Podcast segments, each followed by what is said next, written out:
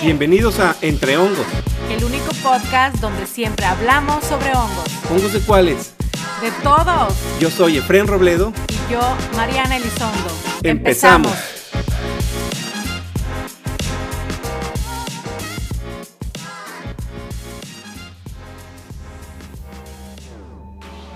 A lo largo de mi vida he conocido a algunas personas y he leído algunos libros que me hacen pensar que alguien que domina la física puede realmente describir o explicar un poquito de todo.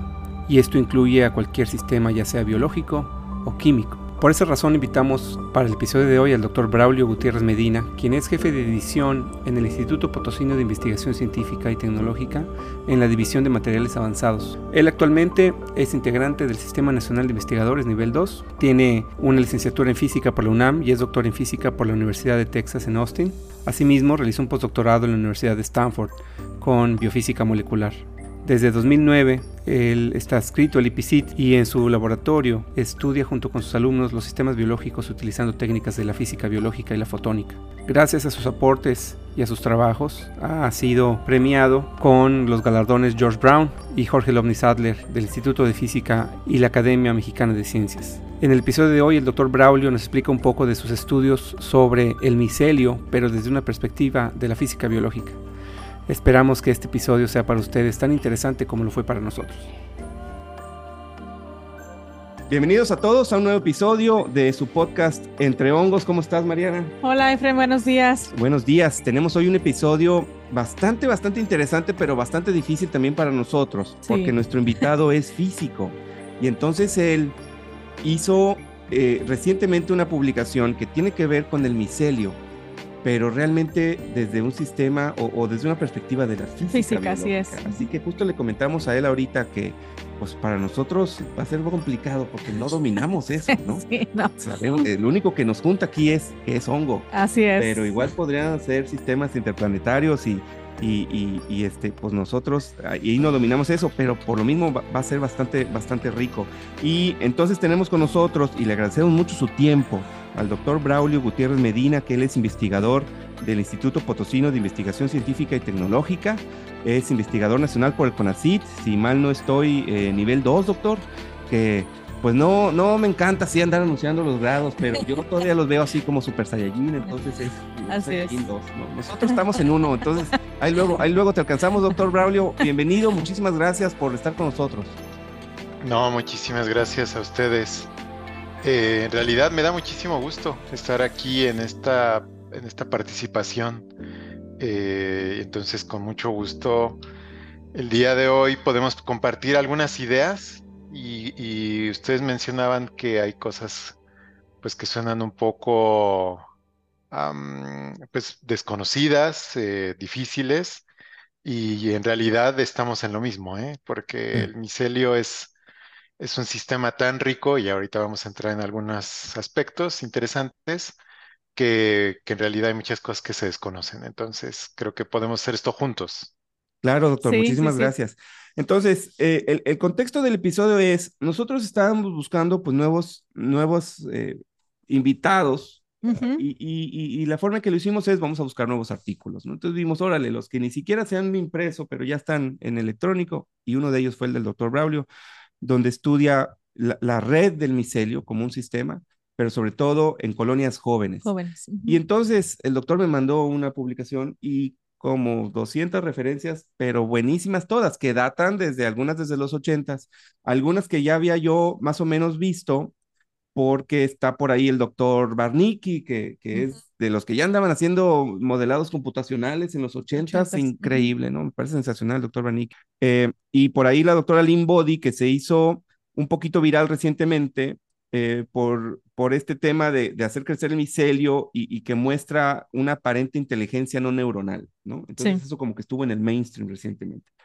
Pero entonces, estudiar eso desde la física, pues es bastante complejo porque hay un montón de variables, ¿no? desde el nutriente, la temperatura, el tipo de hongo, si tiene o no tiene septos, etcétera, muy largo, ¿no? Entonces, para irnos poco a poco, doctor Braulio, eh, platícanos, por favor, de inicio, eh, tú, pues eres físico por la UNAM, tienes doctorado en física y un postdoctorado en Stanford, pero ¿cómo te metiste luego al tema de los hongos, ¿no? ¿Qué, te llevó a, estudiar, entre lo mucho que estudias, pues también analizar el misterio de los hongos como una red.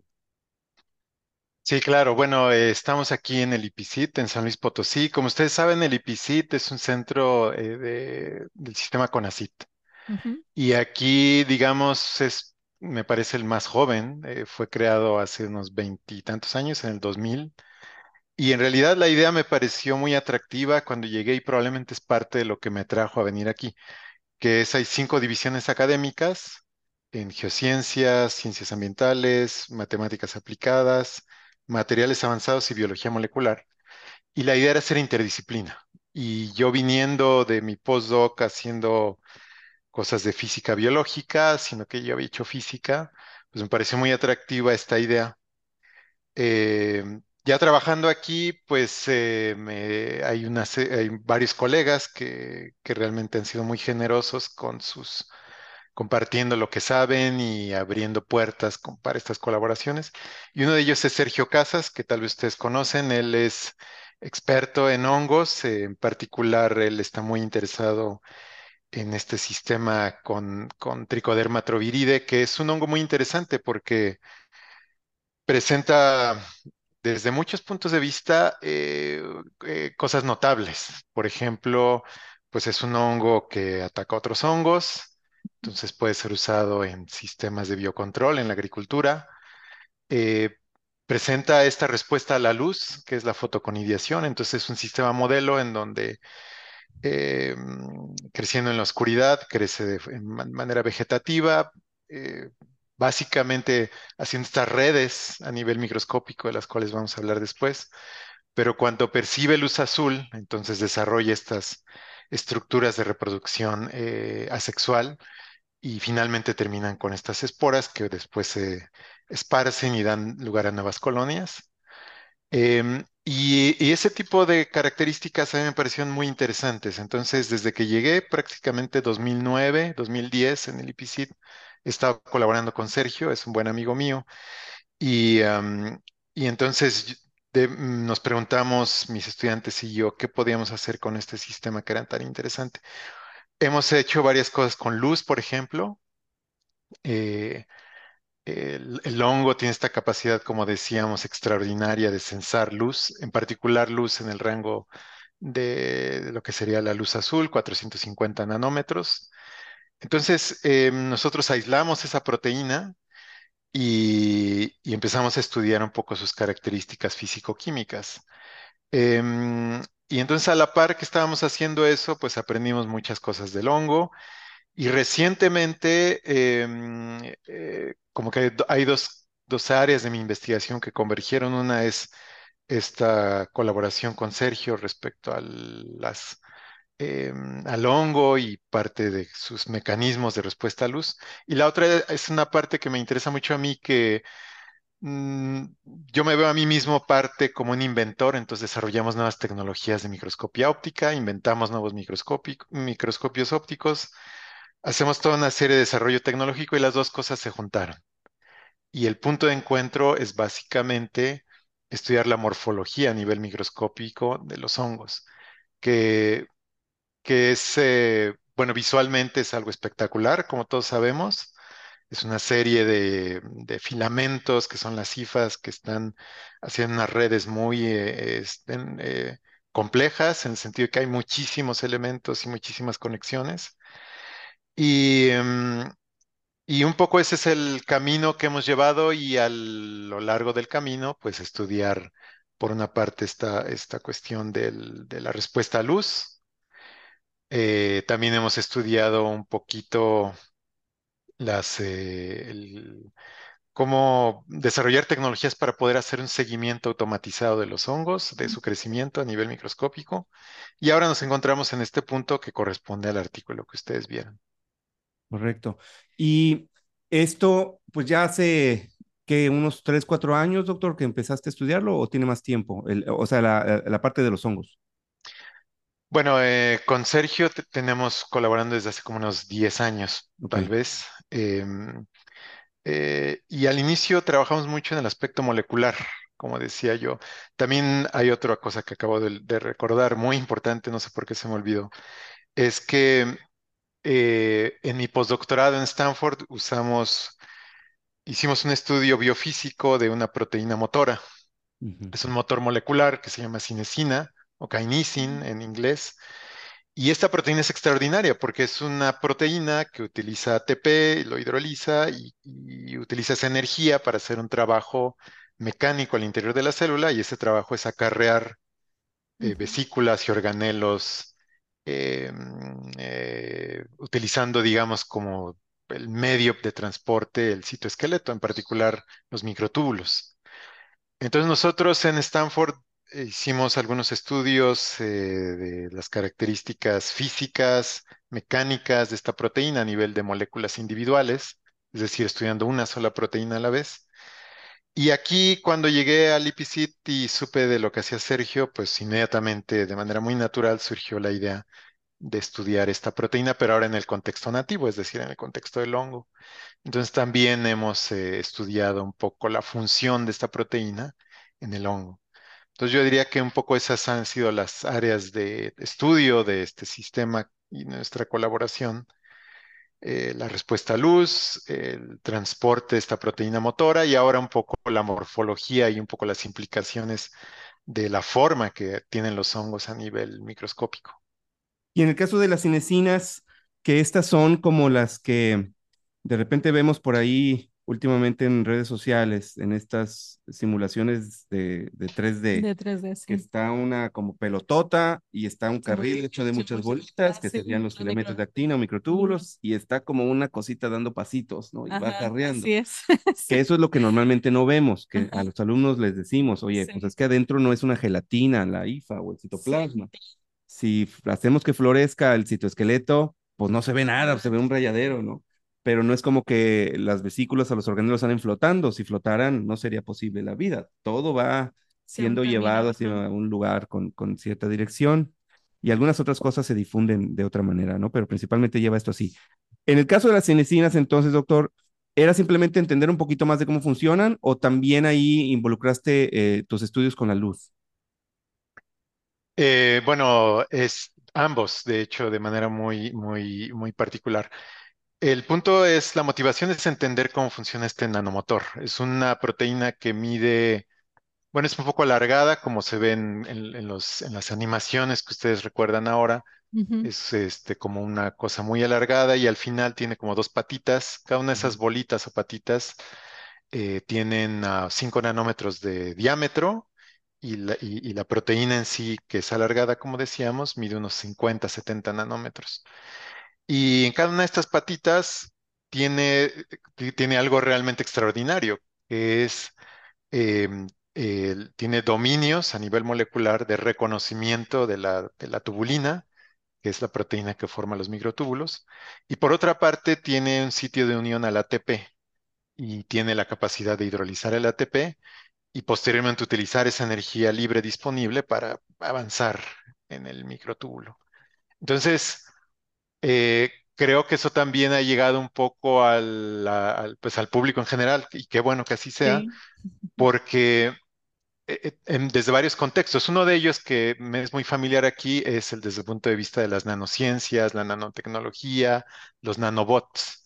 Entonces, la gente en este campo de las nanociencias, pues, ¿qué es lo que quiere hacer?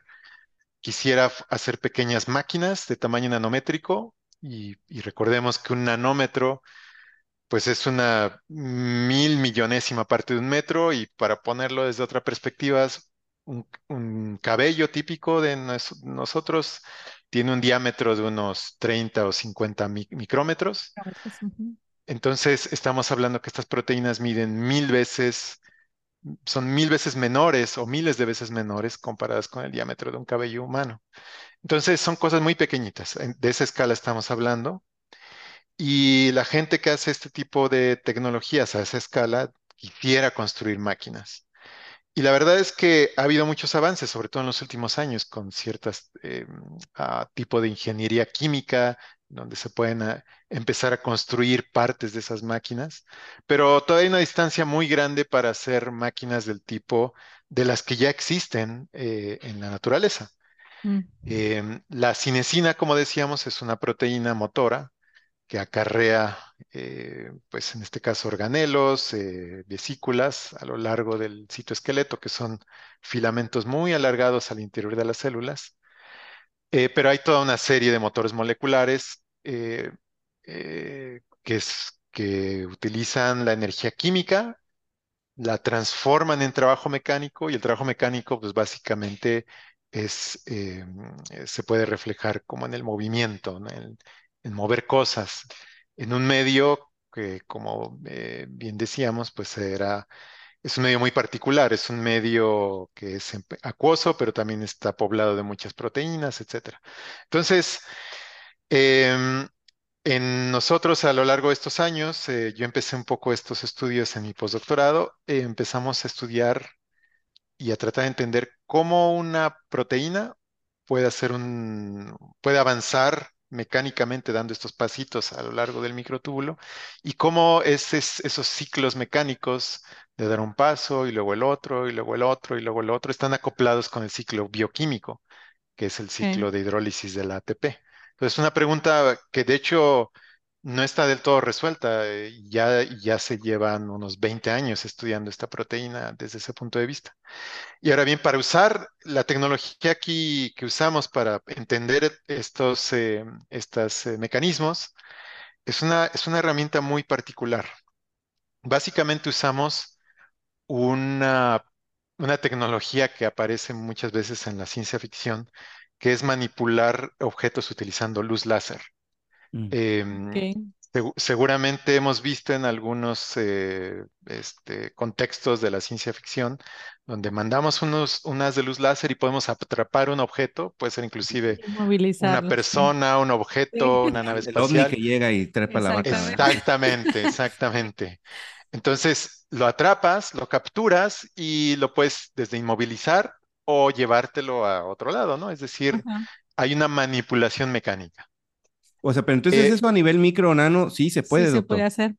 Exactamente, eso sí se puede hacer. Y la tecnología eh, se llama pinzas ópticas. Pinzas ópticas. Entonces nosotros hacemos esto en el laboratorio y, y- y de hecho las, eh, pues las imágenes son espectaculares en donde uno puede eh, ver cómo hay, eh, puede ser células inclusive que están moviéndose, desplazándose al interior de un medio acuoso y al momento de que uno eh, enciende la luz láser, que es una luz láser que está enfocada, es decir, eh, eh, la luz láser pasa a través de un microscopio y la lente del, del objetivo, que es la que nos permite aumentar las imágenes del- de los objetos que vemos en los microscopios, pues actúa como la lupa de, de- de un experimento que hemos hecho desde niños, de sacar la lupa al sol y lo que hace la lupa es concentrar la luz en un punto. Bien. Es exactamente lo que pasa en el microscopio y justamente en el punto donde se concentra la luz,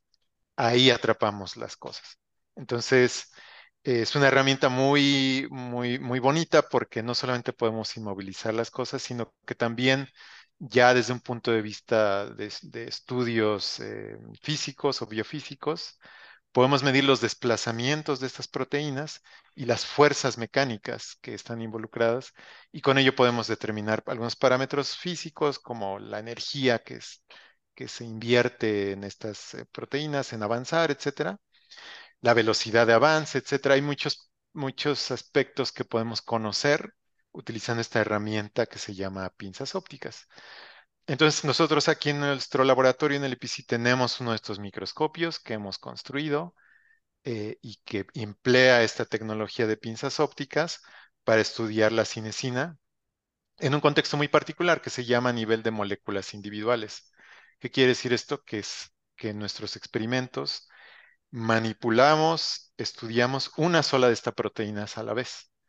Eh, recordemos que en nuestras células y en nuestro organismo, pues generalmente hay miles de millones de proteínas, de- de- de, pues de este tipo de motores, pero nosotros logramos aislar uno solo y estudiar su movimiento. Entonces a este campo, que es un campo grande, desafortunadamente poco extendido en México, Sí. eh, se llama biofísica de, de moléculas individuales, ¿no? Entonces es un poco lo que hacemos en esta dirección. Y está en, en el caso de estos estudios con las pinzas ópticas, se ha tras, em, traspolado inclusive a las proteínas entonces que tienen que ver con la activación con la luz en el caso de los hongos. Fíjate que ese fue el proyecto que planteamos de una estudiante de doctorado hace algunos años, una excelente estudiante que estuvo con nosotros.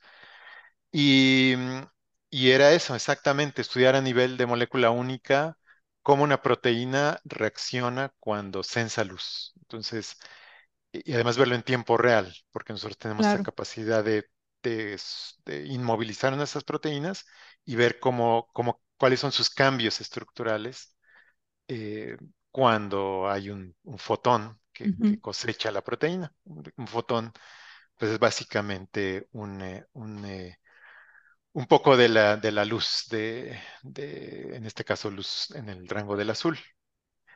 Desafortunadamente tuvimos muchos problemas. eh, como sabemos, la ciencia a veces avanza y después hay, hay eh, pues piedras en el camino que que de hecho es una gran satisfacción poderlas remover y seguir adelante o encontrar nuevos caminos. Entonces, en este caso, la estudiante que se llama Noemí, ella hizo el experimento, pero encontró un gran problema. El problema es que las proteínas eh, se, empezaban a agregar. Entonces, en vez de tener una, teníamos dos, tres, cuatro, cinco, seis, y entonces se hacía ahí un, pues un concentrado de proteínas que no era lo que nosotros queríamos y que nos impedía hacer el experimento que queríamos. Entonces, en ese momento ella decidió, eh, encontró una nueva línea de investigación que fue probablemente un descubrimiento feliz para ella, que es la agregación de proteínas. Entonces, ah, ahora ella se, se- ahora ella se dedica a estudiar la agregación de proteínas y sus implicaciones, pues, en neuropatías, en, en muchos aspectos están involucrados estas, estas eh, características, ¿no? Cuando las proteínas empiezan a agregar de manera descontrolada, pues eso conlleva enfermedades entonces, eh, ahora es lo que ella se, eh, hace, ¿no? Ya en, en su trabajo de investigadora independiente. Pero entonces, sí, volviendo a la pregunta original, eh, pues sí, es correcto. Tenemos eh, mucho interés en esta área y, y creemos que hay un gran potencial porque nos podría permitir visualizar o entender cómo funcionan estas proteínas y cómo se rearreglan cuando sensan aspectos físicos, en este caso la luz. ¿Y, y por qué, eh, por qué luz azul, doctor? Ahí, pues me imagino que tiene que ver con, con, o estará relacionado con el hecho de que, pues la luz azul nos da también ciertas instrucciones a nosotros, y la luz roja, pues es más como para irnos a dormir, los filtros de luz azul de los celulares. ¿Tiene que ver o estoy diciendo Tiene mucho que ver, sí, sí, sí, le, le has dado en el clavo. Eh, resulta que estas proteínas tienen que ver mucho con el ciclo circadiano, que es este ciclo de aproximadamente 24 horas en, en donde hay una regulación periódica del metabolismo de, de los organismos. Nosotros tenemos un ciclo circadiano. Esto quiere decir que nos encontramos más alertas a cierta hora del día y después menos en ciertas otras horas, si se, y si se altera ese ciclo circadiano puede llevar de nuevo a problemas fisiológicos o problemas de salud. Y esto lo vemos en las personas que, que pues invierten mucho o tienen cambios en sus horarios de trabajo y a veces tienen que trabajar en la noche y luego en el día, y luego en la noche y luego en el día. Eso a la larga puede llevar a problemas. Bueno, entonces, en el caso de los hongos y también de hecho en nosotros, en, en las personas, en los humanos, eh, es correcto, eh, pues sabemos que a la hora del amanecer hay luz roja, pero a mediodía hay mucha luz azul o de muchos, eh, en un rango amplio del espectro del- del- de la luz. Y después al atardecer, pues ya es un poco, se vuelve más rojiza la luz y finalmente en la noche, pues ya prácticamente hay poca luz, ¿no? En términos de intensidad.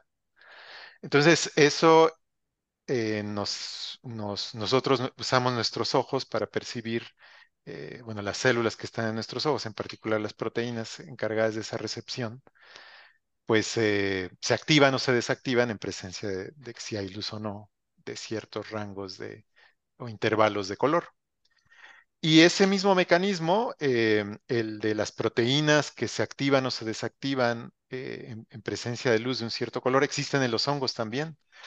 Entonces, en los hongos también hay un ciclo circadiano en donde las proteínas que sensan luz, que hay varias, algunas se especializan, están especializadas en sensar luz azul. y otras están especializadas en sensar luz en el rango del verde y otras en el rango del rojo. Entonces, cuando hay luz, eh, el hongo está en presencia de luz azul, esas proteínas eh, sensan eh, la luz y transmiten una señal biológica al hongo.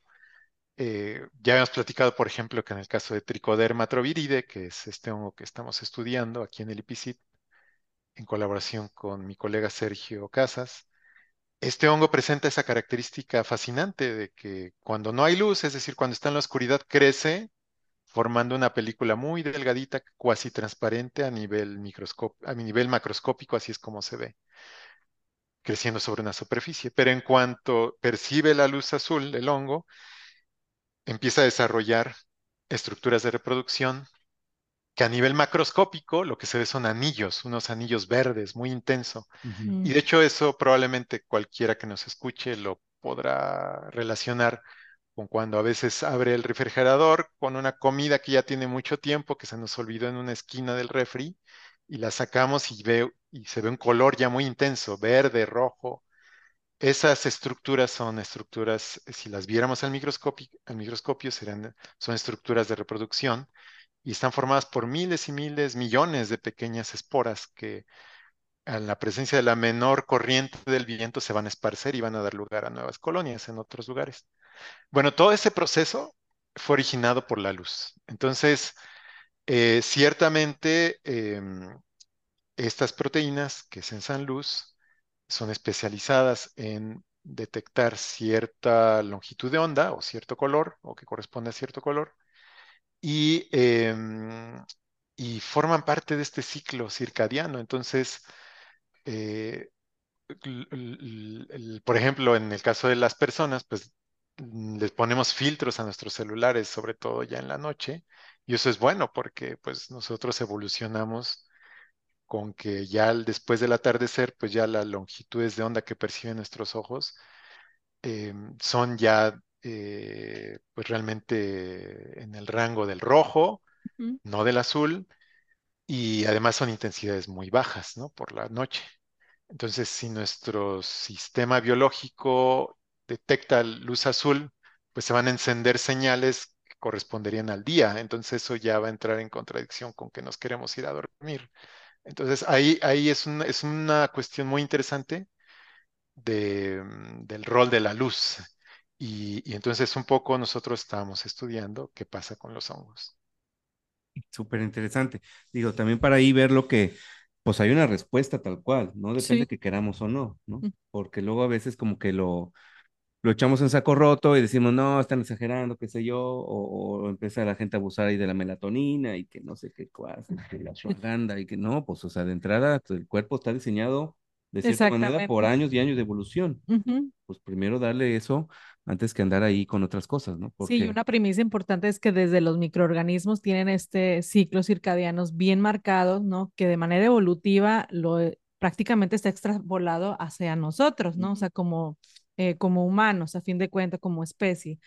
Entonces, es bien importante recalcar que si bien nuestra vida ha cambiado de manera bastante em, eh, rápida, ¿no? En el uso de las tecnologías, los celulares, las tablets, etcétera, ahorita vemos mucha problemática con las cuestiones del sueño y está relativamente muy relacionado precisamente con las cuestiones de luz, ¿no? O sea, decir, nuestro cuerpo ya para cierta hora o nuestros niños ya para cierta hora necesitan prácticamente ya, ¿no? Su mejor sueño es cuando están totalmente a oscuras o un mejor sueño es cuando están totalmente a oscuras porque eso es lo que necesita nuestro cuerpo para poder funcionar. Claro.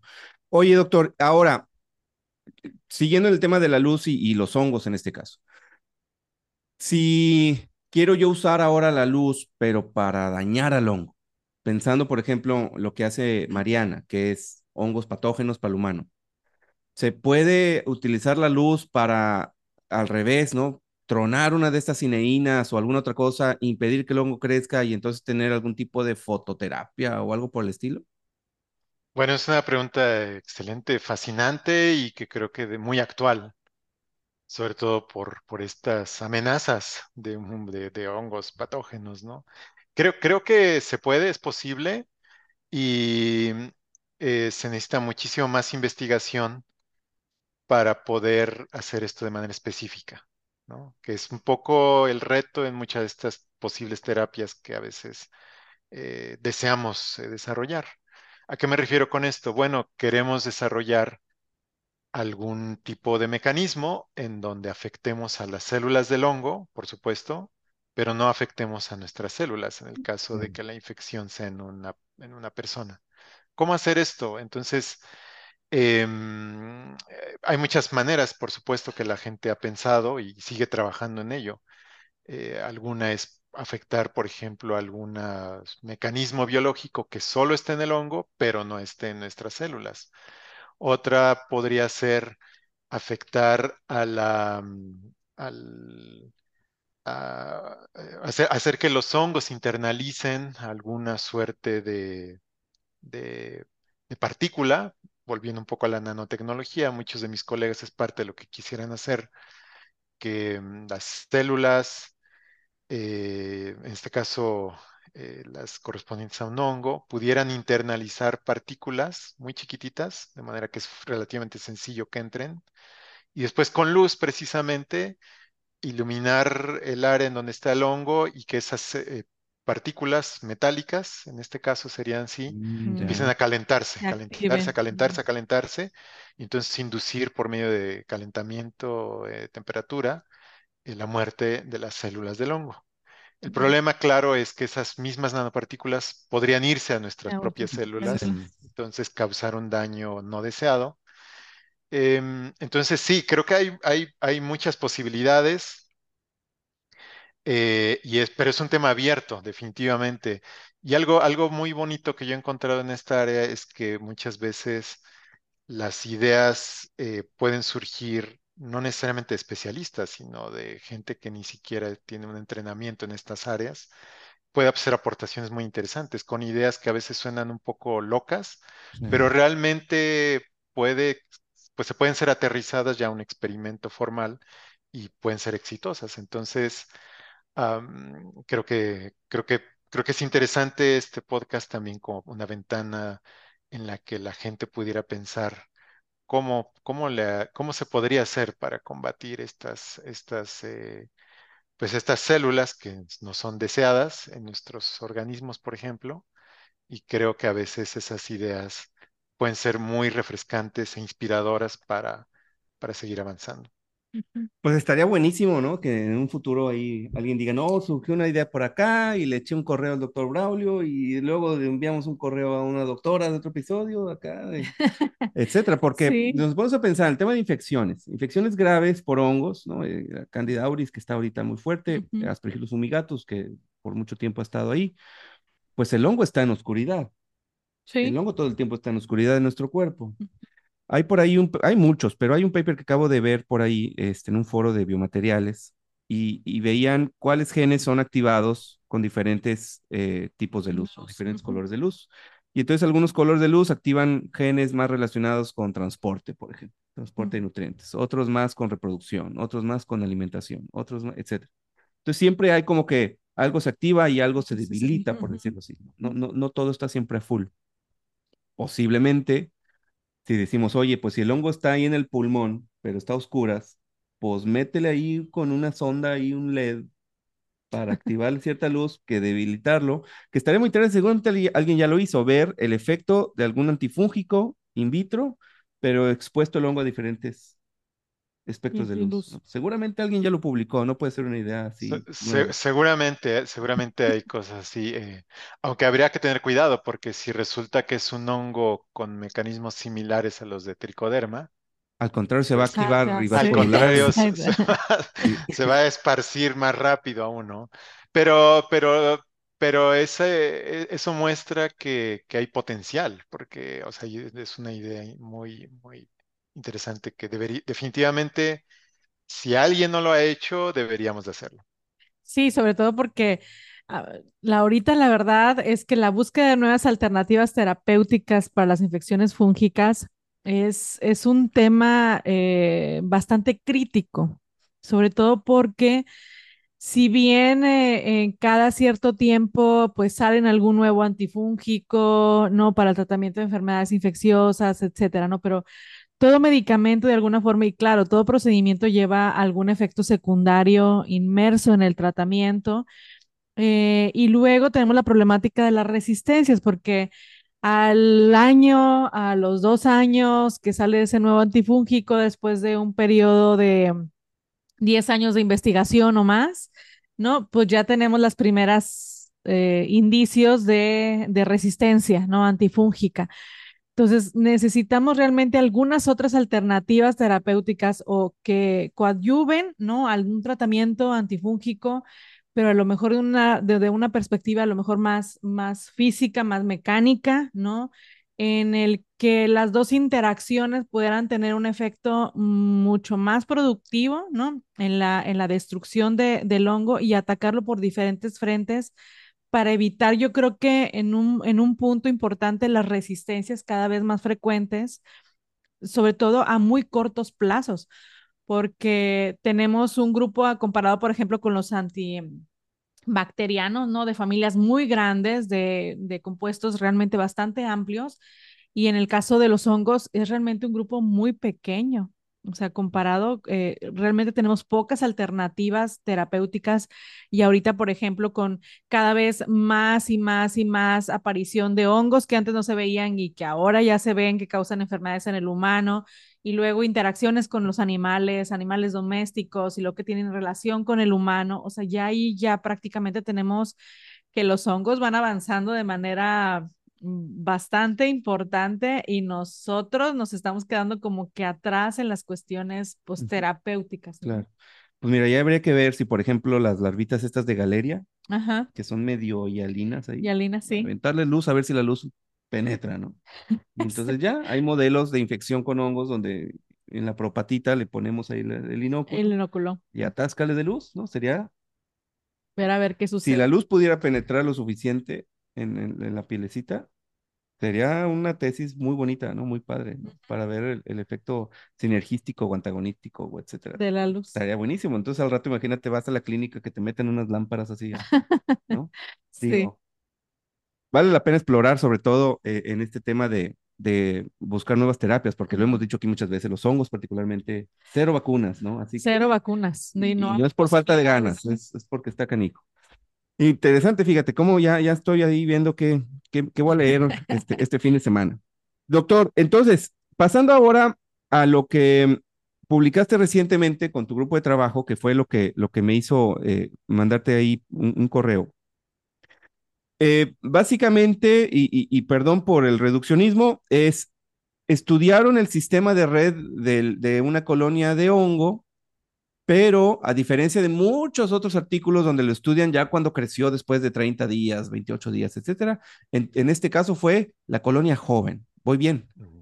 Correcto, sí. ¿Y, y, y, por qué hacer esto? O sea, ¿cuál es la, la, importancia para alguien no especialista en ciencias naturales o en física decir, bueno, ¿y para qué me interesa saber eso? Y qué encontraron además, ¿no? ¿Cuál, cuál fue el aporte ahí que, que podrías considerar como que le abonó un poquito más a la, al conocimiento planetario? Sí, claro. Eh, bueno, digamos que el contexto y la motivación viene desde hace como 100 años. En realidad, las primeras, ah, o más posiblemente, eh, cuando se desarrolló el microscopio óptico, que eso ya tiene más tiempo, 300 años, eh, la gente pues inmediatamente empezó a aplicarlo para ver pues desde células propias o todo lo que se encontraba y los hongos fueron también sujetos a, esa visualización. Y lo primero que notaron cuando vieron eh, pues los micelios, las primeras personas que lo hicieron, pues fue este aspecto que es notable, que son filamentos, pero además son filamentos que conforman una red, básicamente. Entonces, eh, si nos imaginamos, por ejemplo, las redes que hay en una portería de fútbol o en una, este, en una, en una, en un aro de básquet, pues esas son redes muy regulares porque forman este, rombos o cuadraditos, y, pero a final de cuentas son redes. Eh, es decir, son elementos que están todos conectados entre sí de algún modo. Estas, los hongos forman redes muy regulares, es decir, no forman, no forman figuras geométricas bien definidas, sino que eh, las, si, si- uno lo ve ahí, se ve como un espagueti, algo muy caótico en principio, en donde aparentemente no hay ninguna regla o es muy difícil entender si hay una regla o no de, de organización ahí. Entonces la gente eh, vio eso y también lo comparó inmediatamente con observaciones que ya se habían hecho, este, como bien decía Efren, del sistema eh, cardiovascular, ¿no? En donde también hay pequeños filamentos, ramificaciones, una suerte de red, eh, por ejemplo con las, raíces de los árboles. eh, entonces, em, hay mucha gente que ya desde hace muchas décadas, pues, lanzó una hipótesis, básicamente.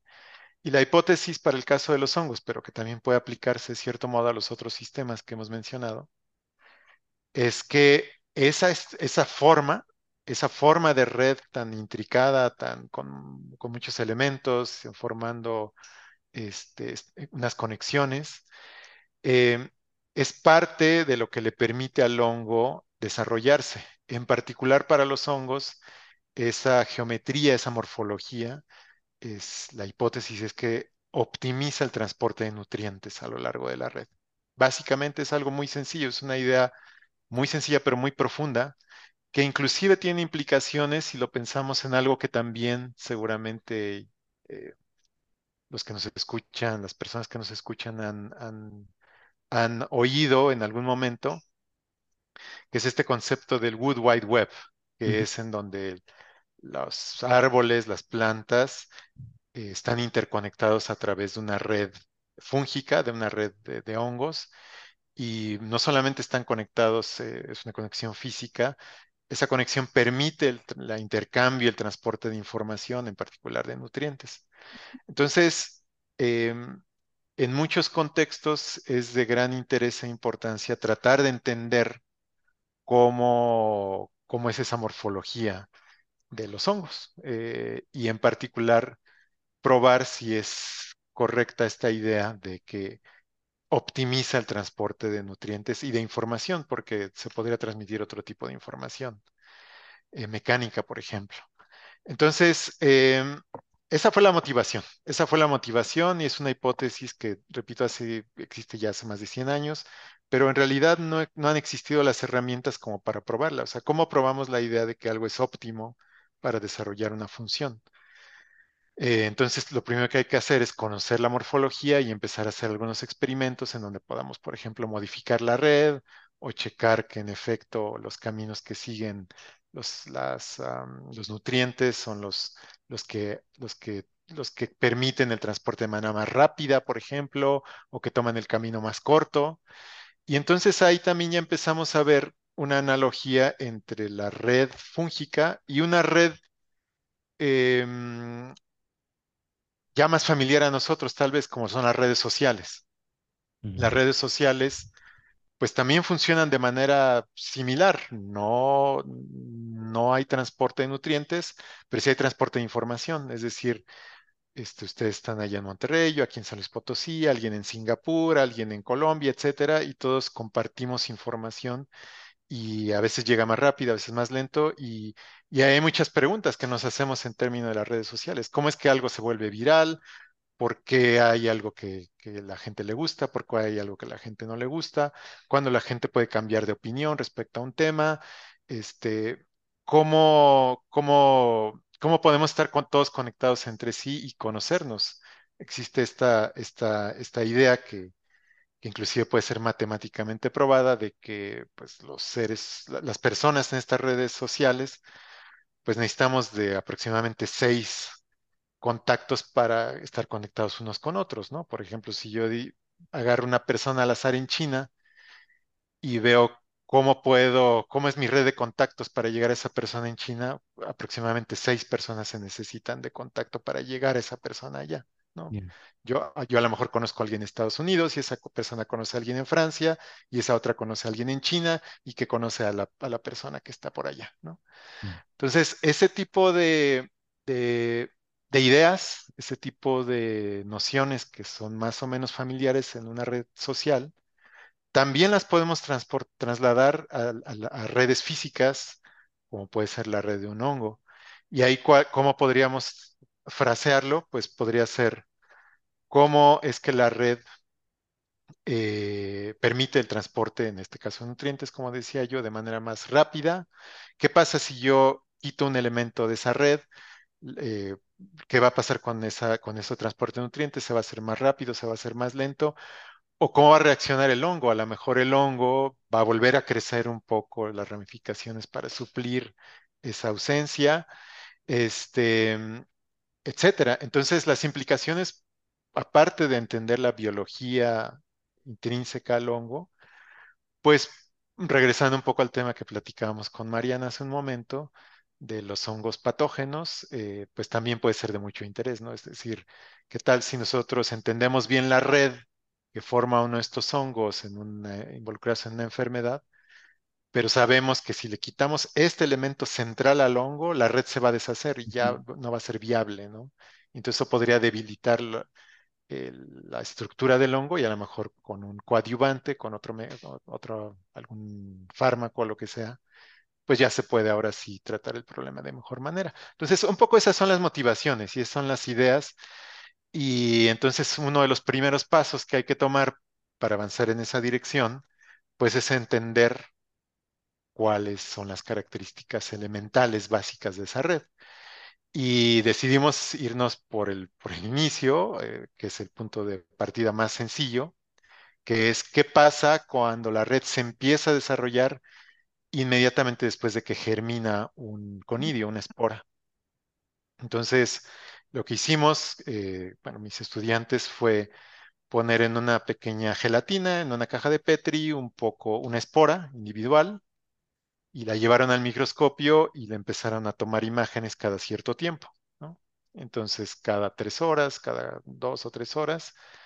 Y entonces, em, pues lo primero que se vio, por supuesto, es que están las esporas y empiezan a desarrollar un tubo germinal que se parecen muchísimo a, cuando germina un frijolito, ¿no? Imagínense que el frijol, pues, es, la espora y después empieza a emerger ya este, algo de ahí dentro del, frijol y más o menos así se ve al microscopio lo que pasa con el hongo.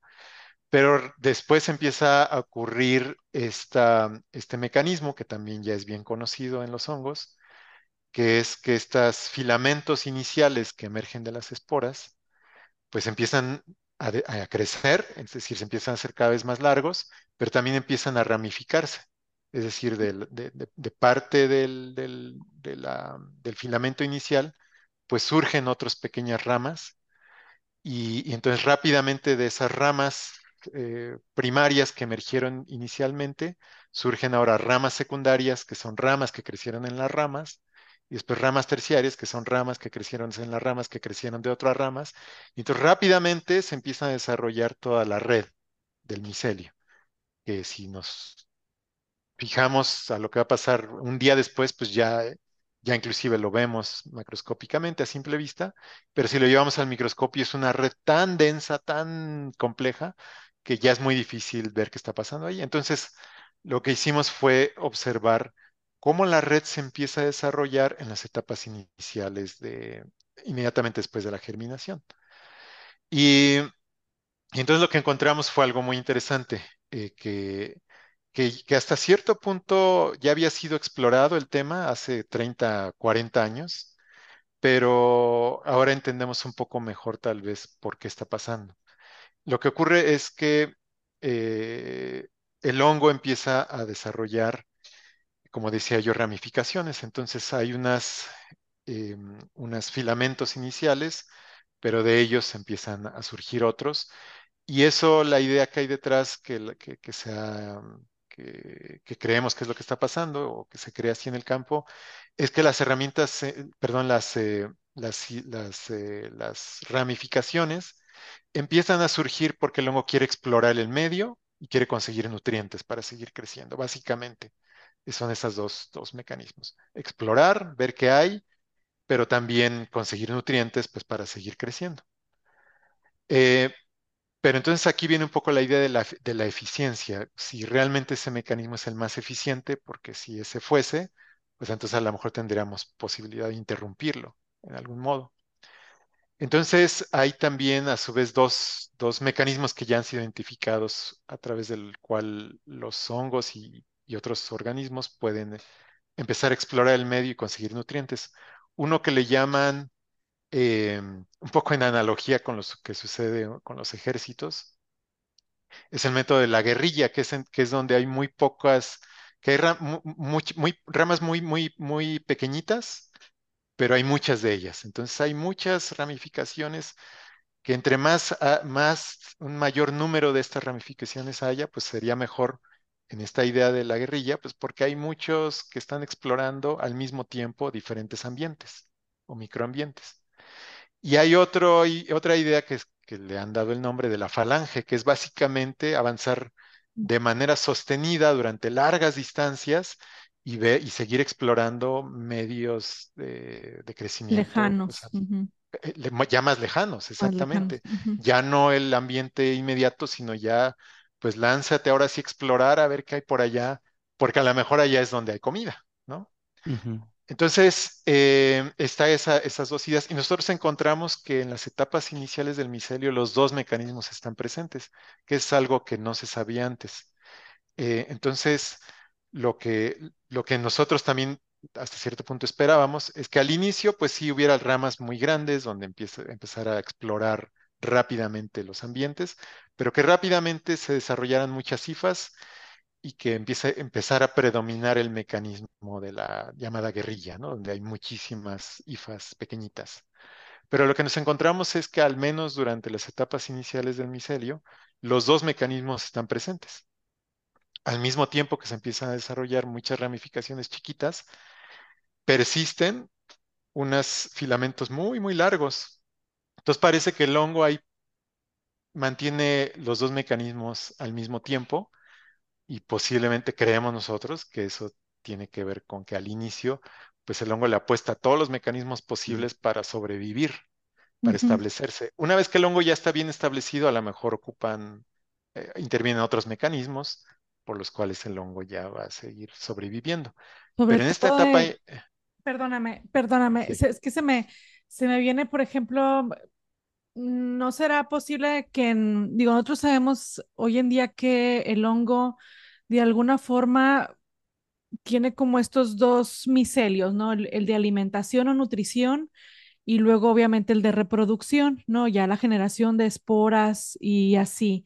Em, de alguna forma, en lo que mencionabas de tener los dos mecanismos, ya sea uno de este fenómeno de guerrillas, de hacer muchas ramificaciones de manera inicial, ¿no? Como para ver el microambiente más cercano que tiene al micelio o, o al tubo germinativo, ¿no? En el caso de la primera generación de esa IFA, de saber si es capaz entonces de, de activarse o activar la producción del micelio aéreo para producir esporas, ¿no? Y mientras el otro mecanismo avanza o, o el otro micelio que sigue avanzando durante todo el, medio para ver si en un momento dado ese es, es censar, ¿no? De alguna forma en ese avance, qué tantos nutrientes tiene disponibles a larga, ¿no? A la larga, para seguir produciendo más micelio reproductivo? O sea, ¿será que lo está haciendo de esa manera o decir, hasta este punto me tengo que detener porque más allá ya no hay más nutrientes y por lo tanto en, es,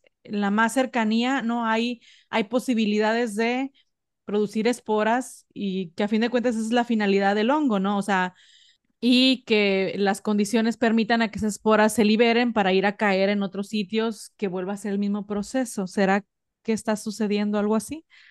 Fíjate que es una cuestión muy interesante, eh, porque es correcto, yo también lo veo así que que la finalidad del hongo pues es reproducirse, es, decir, es, expandirse lo más posible y establecer tantas colonias como es posible y lo vemos pues en, esa, en esos mecanismos que tiene, en donde cuando el hongo está muy estresado pues rápidamente empieza a producir muchas mm, esporas, ¿no?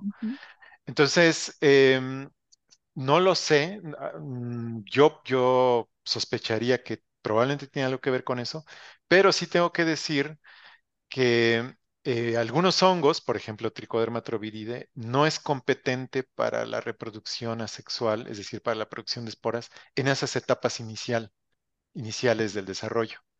Entonces, eh, para el caso que nosotros eh, estudiamos en este artículo, em, nos enfocamos en las primeras horas, realmente diría yo unas seis, ocho horas iniciales después de la germinación. Y, en, y durante ese periodo el hongo no es competente, no tiene la capacidad, eh, y estoy seguro que ustedes saben muy bien por qué, yo, yo lo desconozco, pero no tiene la capacidad para desarrollar estructuras de reproducción asexual, no puede producir esporas.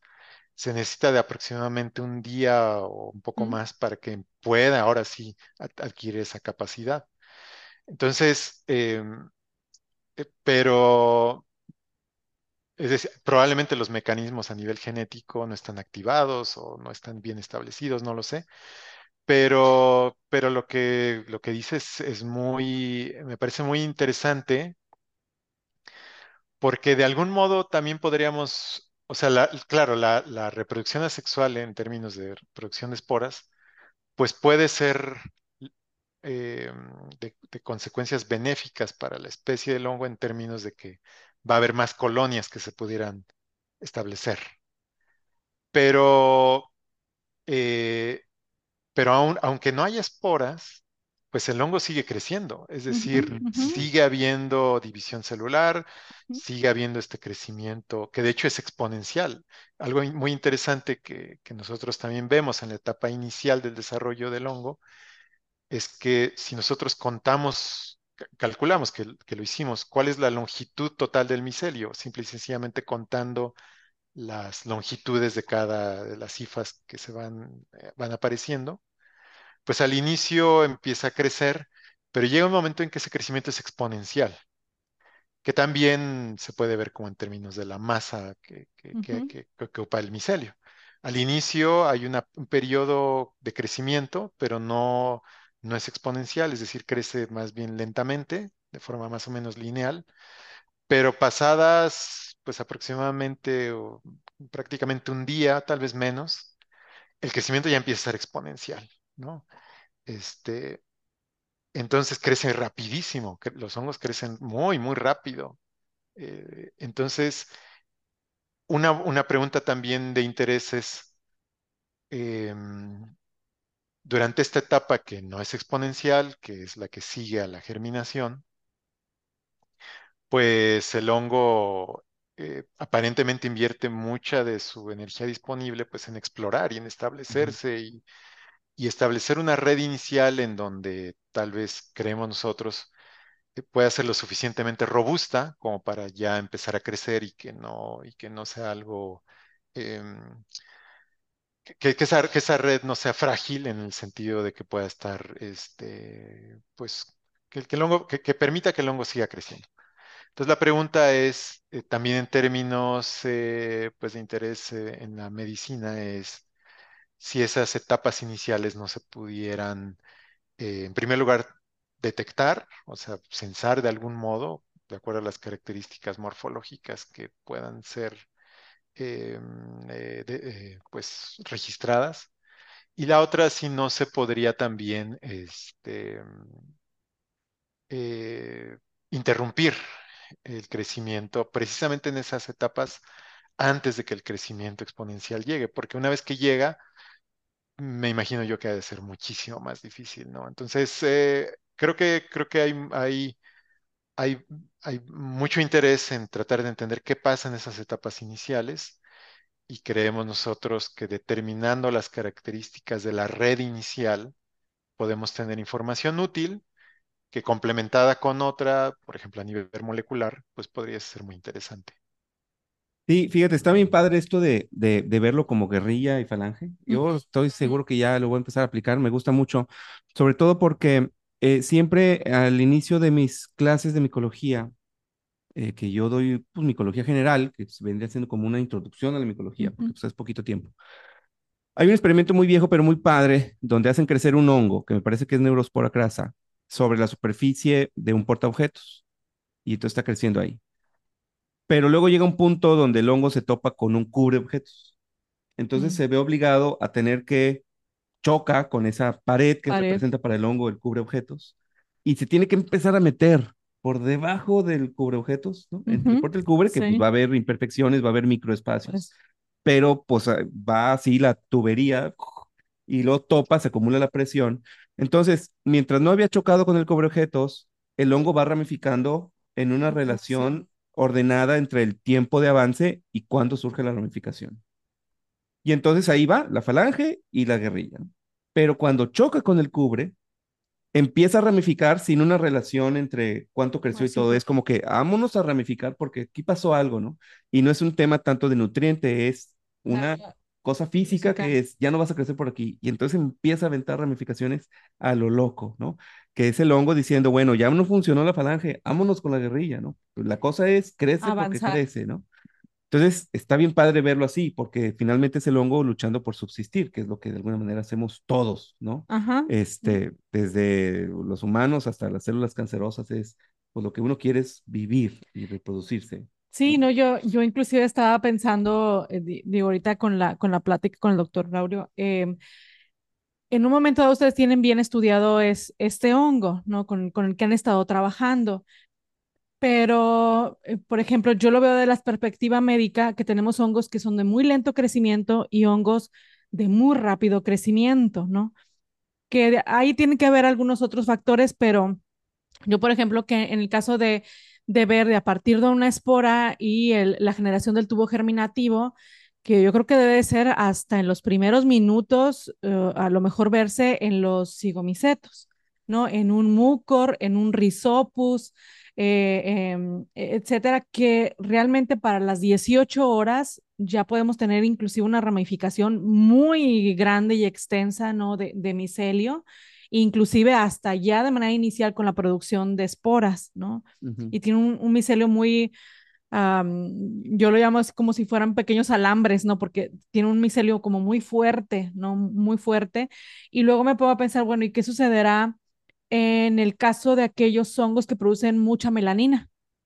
que normalmente son muy lentos, como los que producen la cromoblastomicosis, ¿no? En la, una fonseca, por ejemplo, una cladofialófora, eh, etcétera, que a los cuatro semanas apenas hay una colonia súper mini chiquitita, ¿no? Y que realmente nosotros no vemos mucha ramificación, o sea, no vemos mucha ramificación, no, no Ajá, vemos ajá. esa, e- esa, ese empuje, por ejemplo, que tienen en- inclusive los cigomicetos, ¿no? Que el cigomiceto dice, ah, ya llegué aquí, y ahora es cuando, ¿no? Y tira todo y apunta todo, que es lo que nosotros vemos reflejado en un momento dado en la parte clínica, porque nosotros vemos, por ejemplo, en el caso de los cigomicetos, cuando llegan a, a- a pacientes que tienen diabetes o descontrolada un- una de- de- diabetes mellitus, pues vemos que esos hongos en 72 horas 72 horas, prácticamente necrosan toda una área, se comen toda una área del tejido de esos pacientes,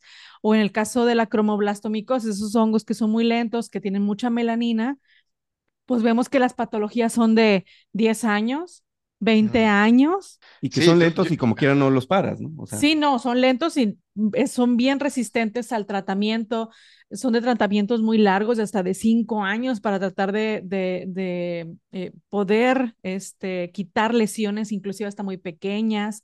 ¿no? Wow, no, pues sí, es fascinante. Yo estoy muy alejado de este mundo que nos platicas, Mariana, pero definitivamente a, a la medida que estabas platicando, yo pensé que creo que es, es una, es necesario ah, seguir el- lo, lo que tú misma nos decías hace unos momentos, que es abordar el problema desde diferentes perspectivas. Seguramente eh, hay mucho trabajo y mucha gente este, eh, trabajando desde el punto de vista molecular. Ujú, Eh, otra gente tratando de entender qué está pasando, pues ya en el contexto fisiológico, ya en el paciente. Y desde mi punto de vista, a mí lo que me gustaría mucho entender o saber al menos es cuál es la morfología de todas estas diferentes variedades de hongos que hay, porque a lo mejor podríamos encontrar algunas regularidades y algunos patrones y algunas, eh, aventurar algunos mecanismos. Y un poco esa es tal vez la idea final de este tipo de proyectos que tenemos aquí, que es eh, entender, en- eh, tratar de, en primer lugar, caracterizar, bueno, no, en primer lugar, registrar a través de microscopía óptica y otras técnicas cuál es la morfología, y de hecho ahora estamos entrando al mundo tridimensional. Eh, casi toda la micología, como ustedes saben bien, pues se hace en caja de Petri y es una geometría en 2D, que en muchos casos es un poco artificial porque pues eso no es exactamente lo que ocurre, eh, pues por ejemplo, en, en, en caso de, de las eh, raíces de las plantas o en el caso, no sé, a lo mejor de también de casos médicos en donde pues los hongos al encontrarse en un medio tridimensional pues pueden crecer en todas las direcciones. Entonces, faltan herramientas, por ejemplo, para poder eh, registrar esas morfologías de los hongos en 3D y eso es lo que nosotros estamos desarrollando aquí ahora. Entonces, en primer lugar, sería entender esas morfologías eh, en contextos 2D o 3D, pero que se acerquen mucho a estos medios nativos.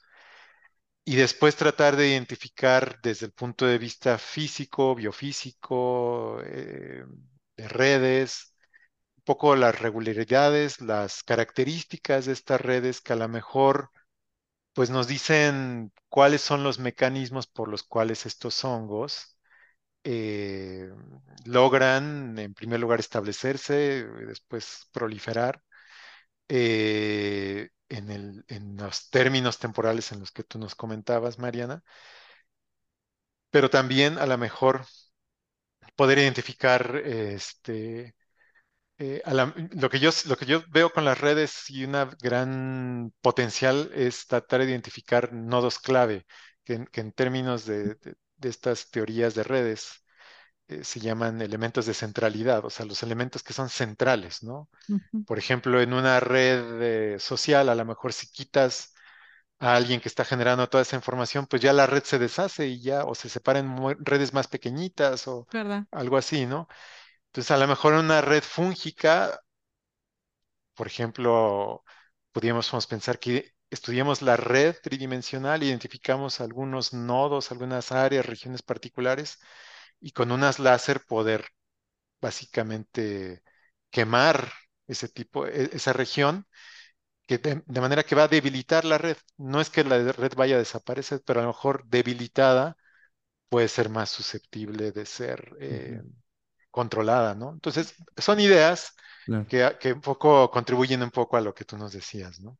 Sí, y, y, y ya para no interrumpir más tu jornada, doctor, eh, comentarte, en el caso de tricoderma, volviendo a esto, probablemente lo conozcas. Hay un fenómeno que se da en muchas esporas de los hongos, que es la, la conidiación microcíclica o la esporulación microcíclica. Tú tienes la conidia y en vez de ponerla a germinar en una temperatura adecuada o óptima, la pones en una condición súper óptima. Digamos que si al hongo le gusta crecer a 28 grados, pues tú te lo llevas a 35 o hasta 40, la- la- de lo más alto que soporte, y te lo llevas ahí un par de horas o a lo mejor 12 horas. Y luego lo regresas a su temperatura adecuada y lo que tiende a hacer muchas veces el hongo es germina e inmediatamente esporula. Como que ese estrés que le diste desde que apenas van a hacer el bebé y dice, no, aquí está bien gacho, vámonos. Y entonces ahí sí sale. No sé a ciencia cierta si en Trichoderma troviridae se ha demostrado, pero podría ser de interés del grupo, ¿no? Nada más para ponerlo ahí sobre la mesa, este, sobre todo que tú tienes la tecnología para irlo rastreando. Vimos ahí un videito en tu YouTube y un padre ahí cómo se va el tracking con ganas de, de la zona apical. Este, que ahí pues es una respuesta totalmente distinta. Ya al hongo no le importa crecer, es yo no quiero estar aquí, ¿no? Y entonces tiene que ver también con lo que comentábamos al principio de, también los hongos tienen esta cosa muy curiosa, les vas dando un, es- un estrés, digámoslo así, Sí. y se van debilitando, se van debilitando, se van debilitando, pero luego tienen como que un punto de inflexión donde pasas ese nivel y como que sacan otra respuesta y Tú te esporulan o te sacan unas resistencias a los fármacos. Lo hemos visto en los fármacos como la caspofungina, ¿no? que de repente concentraciones altas y paradójicamente en vez de inhibirlos Los resisten, Tienen sí. estas curvas Mm. este, raras. Y también, por ejemplo, en un tricoderma, no me acuerdo si era Harcianum o Artroviridae, hay un doctor de, del Semistaba Irapuato, hace crecer el hongo y luego le da ahí unos machetazos a las placas y donde le da los cortes, ¡pum! esporula un montón. Entonces imagínate, sería bien contraproducente un mal estrés en el cuerpo, lo que decía el doctor, Ajá, en vez de curarlo, Lo lo mataste antes, ¿no? Entonces este, le dice al paciente, tenemos que hablar con usted. Le habíamos calculado siete meses y te lo bajamos a dos, o sea, no estaría nada padre, ¿no? Pero súper Sí, interesante. no, sí, la verdad es que no, no, no, y, y- no, y, y disculpe, pero la, ahora que mencionabas esto de que hay cambios que, que, que toman muy poco tiempo, o sea, el hongo se viene comportando de cierto modo, más o menos regular, pero de repente empieza a comportarse de otro modo. Ese tipo de cosas también nos interesan mucho porque desde el punto de vista de la física se asemejan mucho a algo que se llama transiciones de fase, en donde un material, un sistema se comporta de cierto modo, pero hay un, hay un umbral en ciertos parámetros y mecanismos que de repente ya se comporta de otro modo, ¿no?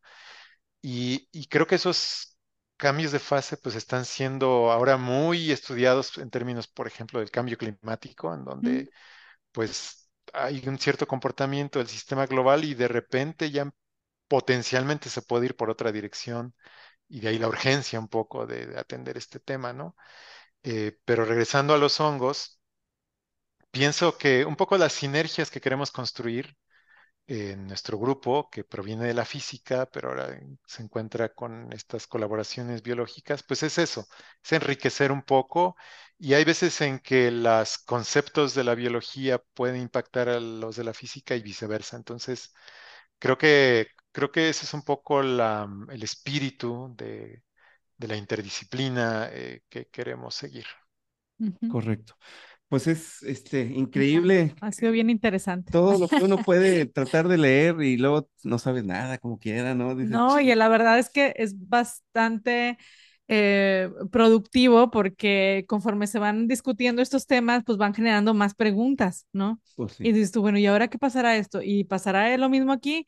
Y será, digo, porque sabemos que el mundo de los hongos es bien diverso, ¿no? O sea, muchos de, eh, en mi- dentro de mis perspectivas, bueno, pues el área médica para mí es, genera muchas preguntas en el sentido de que, bueno, ¿qué estará ocurriendo con un hongo de crecimiento tan rápido, ¿no?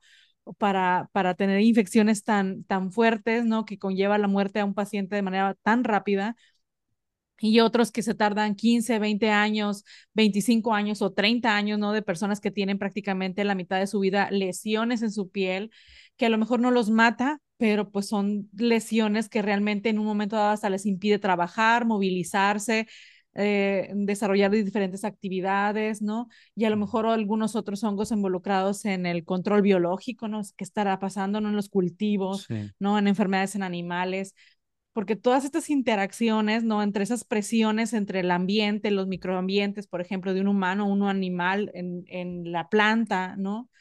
Pues la verdad es que genera muchas preguntas de saber cuál es el funcionamiento, qué es lo que está sucediendo para que el hongo avance, no avance, genere redes mucho más, más complejas o prácticamente haga un, una un mecanismo sensorial, ¿no? Hasta largo plazo, como se ha visto, por ejemplo, en los, en los bosques, ¿no? Estas interacciones, estas redes que funcionan, eh, que tienen una importancia ecológica muy, eh, eh, muy grande, pues la verdad es que va generando cada vez y cada vez más Sí, y, y- preguntas. y- y buenísimo poderlo aplicar, porque pues en las micorrizas se utiliza mucho, se estudia mucho también esto, entender por qué, cómo funcionan primero, por qué funcionan, ¿por qué? y pues eso nos permitiría poder implementarlas pues para el bien del planeta, para tratar de eliminar infecciones, que lo has comentado, Sí, para cultivar hongos que son bien ricos, pero que solo se cultivan en En presencia de un árbol, o, o, o que de alguna manera, como las, las morquelas, que dices, ¿por qué no le entiendo, no? Se ¿Por puede qué? fructificar, pero ¿por qué es tan difícil? sí. Las trufas, ¿no? Etcétera. Exacto, sí. Increíble, doctor. Eh, pues no, no te queremos quitar más tiempo. Eh, te agradecemos muchísimo tu, tu paciencia y, y tu disposición y tu tiempo de estar con nosotros. Es muchísima información para nosotros, eh, al menos que digerir, pero seguramente hay gente que está escuchando y que ya está uniendo algunos puntos, muy probablemente que vayan a surgir algunas ideas muy buenas a partir de acá. Ojalá que así sea. Eh, ¿algún dato de contacto, doctor? Si alguien quisiera acercarse con tu grupo o contigo para pues, ver alguna propuesta o, o simplemente alguna curiosidad, alguna duda por ahí, este, ¿qué les podríamos compartir? Pues, pues en realidad lo que pueden hacer es buscar mi nombre en Google, Braulio Gutiérrez y PISIT, y ya. San Luis Potosí, Braulio Gutiérrez, San Luis Potosí, y seguramente van a llegar a mi teléfono de contacto, a mi correo electrónico, y ahí este, es muy fácil eh, que me contacten. Y sí, claro que estoy en la mejor disposición de, de seguir con esta conversación, con esta comunicación, que entonces todas las preguntas son válidas también. Me han llegado muchas preguntas que al inicio son pues un poco, no, uno no está acostumbrado a recibir a veces preguntas eh, fuera de ámbitos académicos que ya tienen que ver con cosas que la gente piensa, pero son muy inspiradoras y motivan muchas veces las investigaciones. Entonces, con muchísimo gusto estoy abierto a esta, a esta interacción. Perfecto, doctor. Eh, pues si nos das permiso, eh, los contactos que tenemos ya tuyos que están disponibles en la red, no, no es, no es como que algo privado, los, se los hacemos llegar rápido ahí en la descripción del episodio.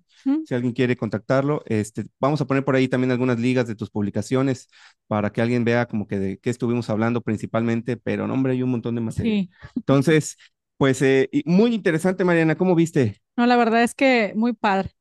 yo sí tenía mi, mi, mi, temor de no entender absolutamente nada. Va a poner unas, unas cachetadas el doctor, ¿verdad? Este, pero la verdad es que me ha, me ha generado, eh, la verdad, un, una mente mucho más abierta, ¿no? En ese sentido de la física, ¿no? De la física directamente con el desarrollo de los, de los hongos y pues hay muchas todavía preguntas que responder, ¿no? Así es. Así es, y, pues hay que ir buscando dermatólogos para ver eso de la terapia fotodinámica que se usa en pues las uñas, verdad es que es exactamente. Algo por ahí podemos empezar a conectar, ¿verdad? Doctor, muchísimas gracias por estar con nosotros. No, claro que sí, gracias a ustedes. Les agradezco, Mariana Efren. Muchísimas gracias por su invitación. Y a quienes nos escuchan, muchas gracias por escuchar. Y cualquier cosa, estamos ah, este, con mucho gusto dispuestos para seguir interactuando. Entonces, muchísimas gracias a toda la gente que nos escuchó. Recuerden que pueden seguirnos en cualquier plataforma de podcast. Ahí estamos, búsquenle entre hongos eh, para que puedan eh, escuchar toda esta información, nos puedan seguir sugiriendo invitados, temas, etcétera. Sí, ya nos pueden seguir también las redes sociales, Facebook, Instagram, ya nos pueden encontrar por ahí. Cualquier información, sugerencia de algún tema que quieran que discutamos, que busquemos, este, pues estamos abiertos a cualquier sugerencia. Muchísimas gracias a todos. Nos vemos en el próximo episodio. Hasta, luego. Bye bye.